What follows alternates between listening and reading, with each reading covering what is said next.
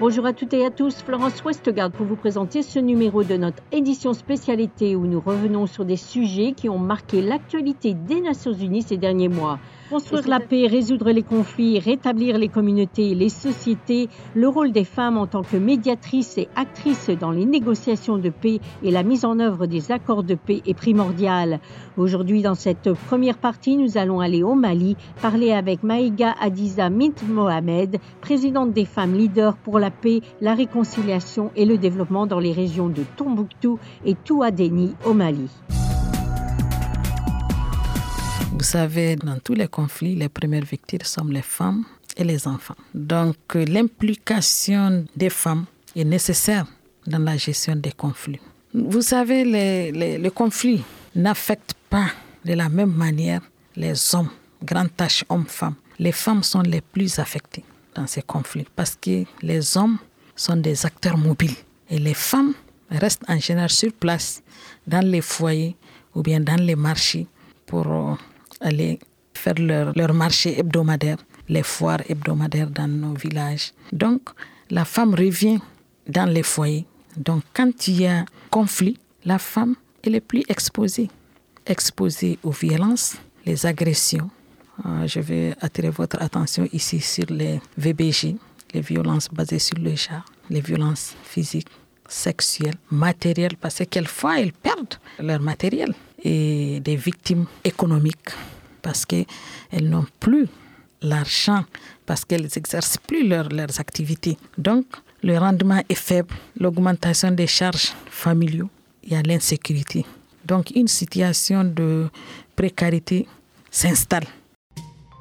Les femmes du Mali se sont donc mobilisées face à ces défis et se sont engagées dans la transition politique. Maïga Adiza Mint Mohamed a participé à ces efforts dans la ville de Tombouctou, située à l'extrémité sud du désert du Sahara. Elle a été élue conseillère municipale, adjointe au maire, puis députée de Tombouctou, toute première femme à occuper ce poste. Elle a représenté sa région lors des négociations de paix, les pourparlers d'Alger en 2015. Ces pourparlers ont abouti à l'actuel accord de paix malien. Pour Maïga, la participation des femmes doit être centrale dans la résolution des conflits au Mali. Très important dans la consolidation de la paix au Mali. Les femmes sensibilisent. Nous passons tout notre temps à sensibiliser, à éviter l'amalgame. Les femmes sont capables de sensibiliser leurs maris, les femmes sont capables de sensibiliser leurs frères, les femmes sont capables de sensibiliser les enfants, les jeunes à aller vers la paix.